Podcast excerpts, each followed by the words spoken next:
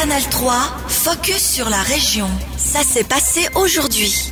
Bonsoir à toutes et à tous. Les urgences au bord de l'effondrement. Les médecins ont tiré la sonnette d'alarme dans la presse dominicale. Selon la Zeitung, aucun secteur ne propose autant de postes vacants que celui de la santé. Plus de 3900 médecins sont recherchés dans le pays, un record. La situation est forcément identique à Bienne, comme l'atteste Luca Martinelli, responsable des urgences à la clinique des. Nous observons ici à la clinique des Tilleuls une augmentation du nombre de patients et aussi des cas graves. En plus de cela, le manque de personnel qualifié aggrave la situation. Cela entraîne naturellement une augmentation de la charge de travail. Des urgences débordées un manque de personnel croissant, le centre hospitalier de Bienne doit également faire face à cette situation. Comment expliquer la hausse du nombre de patients?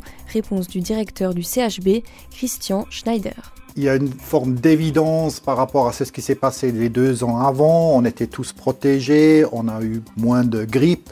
Et puis cette année, sans les masques, tout le monde rattrape les, les, maladies euh, euh, viraux surtout. Et puis euh, les gens sont dans des situations où ils se sentent vraiment pas bien et ils viennent aux urgences. Ça veut dire beaucoup plus d'infections que nous rencontrons aujourd'hui chez les patients. Des interviews réalisées par nos collègues de Télébilingue et Christian Schneider souligne que de moins en moins de personnes disposent d'un médecin de famille. Elles se rendent donc plus facilement aux urgences, y compris pour des cas où un passage en pharmacie ou chez le généraliste suffirait. Protéger la biodiversité au marais de Mâche, c'est l'objectif du canton de Berne qui prévoit d'assainir les deux étangs dans ce quartier biennois, une zone classée à l'inventaire fédéral des sites de reproduction de batraciens d'importance nationale.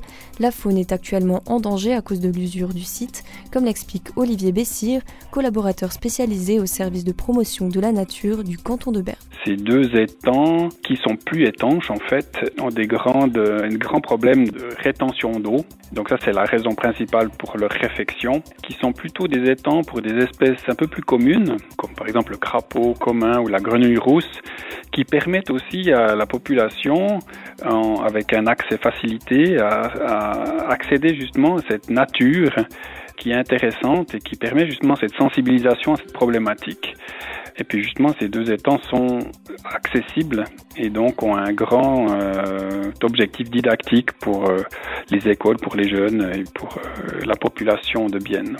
Dans le même temps, les autorités bernoises souhaitent créer de nouveaux étangs sur une surface totale de 1500 mètres carrés. Ces plans d'eau accueilleraient également des espèces plus rares. Le canton a publié un permis de conduire et si tout va bien, les travaux débuteront à l'automne pour s'achever en 2024.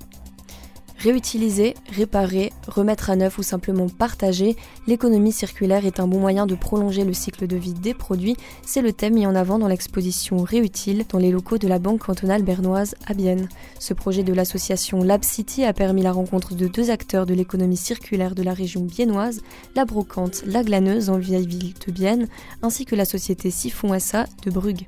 Celle-ci réutilise des éléments de construction pour fabriquer des appareils ménagers ou des installations de cuisine et de salle de bain.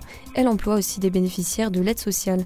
Pour la directrice de Siphon SA, il y a de nombreux déchets que l'on n'utilise plus, mais qui restent en très bon état. Karine Sidler veut donc sensibiliser le public avec cette exposition.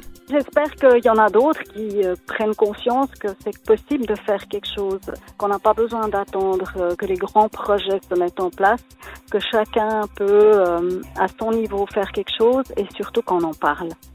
Parce qu'on a besoin de, sensibiliser, d'avoir un maximum de monde, des interlocuteurs peut-être parfois euh, inattendus pour échanger, pour euh, partager les idées, pour partager les informations afin de pouvoir avancer ensemble. Le vernissage a lieu ce soir dans le hall de la Banque cantonale bernoise à Bienne, un endroit un peu particulier pour une exposition sur l'économie circulaire. Pour la directrice de Siphon SA, cette collaboration montre qu'une discussion est ouverte pour financer un autre type d'économie que celui que l'on connaît déjà. Le canton de Berne veut changer les règles de financement pour les personnes en situation de handicap. Actuellement, ce sont les institutions d'accueil qui perçoivent cet argent, mais une nouvelle loi voudrait attribuer ce budget directement aux personnes concernées. Elles auront ainsi la possibilité de décider si elles souhaitent être prises en charge à domicile ou dans un foyer. Un changement législatif qui leur donnerait donc plus d'autonomie. Désormais, les autorités bernoises recherchent un partenaire externe pour examiner les besoins. Explication de Gundekar Giebel, porte-parole de la direction cantonale de la santé. Les personnes en situation de handicap vont recevoir, eux, le soutien et puis les finances et puis plus les homes.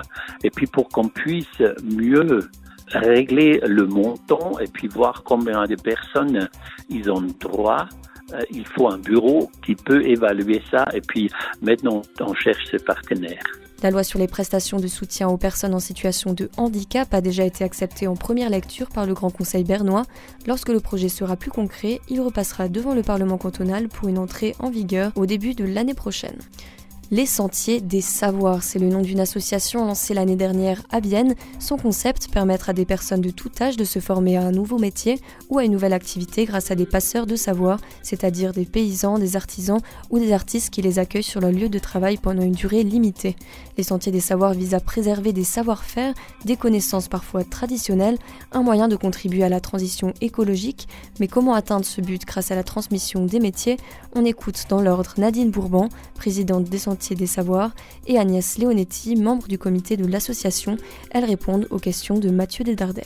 On l'atteint en pouvant découvrir des projets, des personnes passionnées qui partagent leur passion, qui montrent qu'il y a un avenir possible dans des métiers. Certaines fois, on l'oublie maintenant avec toutes ces crises qui nous entourent, particulièrement maintenant cette dernière année.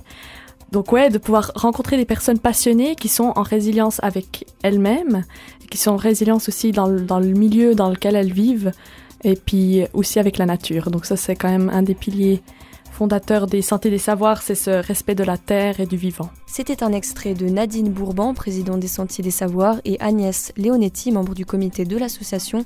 Le premier événement public a eu lieu ce week-end avec notamment la visite d'une boulangerie. La prochaine rencontre aura lieu le 2 avril prochain avec Slow Food, un mouvement qui promeut les cultures et les traditions alimentaires locales. Retrouvez notre interview complète sur ajour.ch. Canal 3, focus sur la région.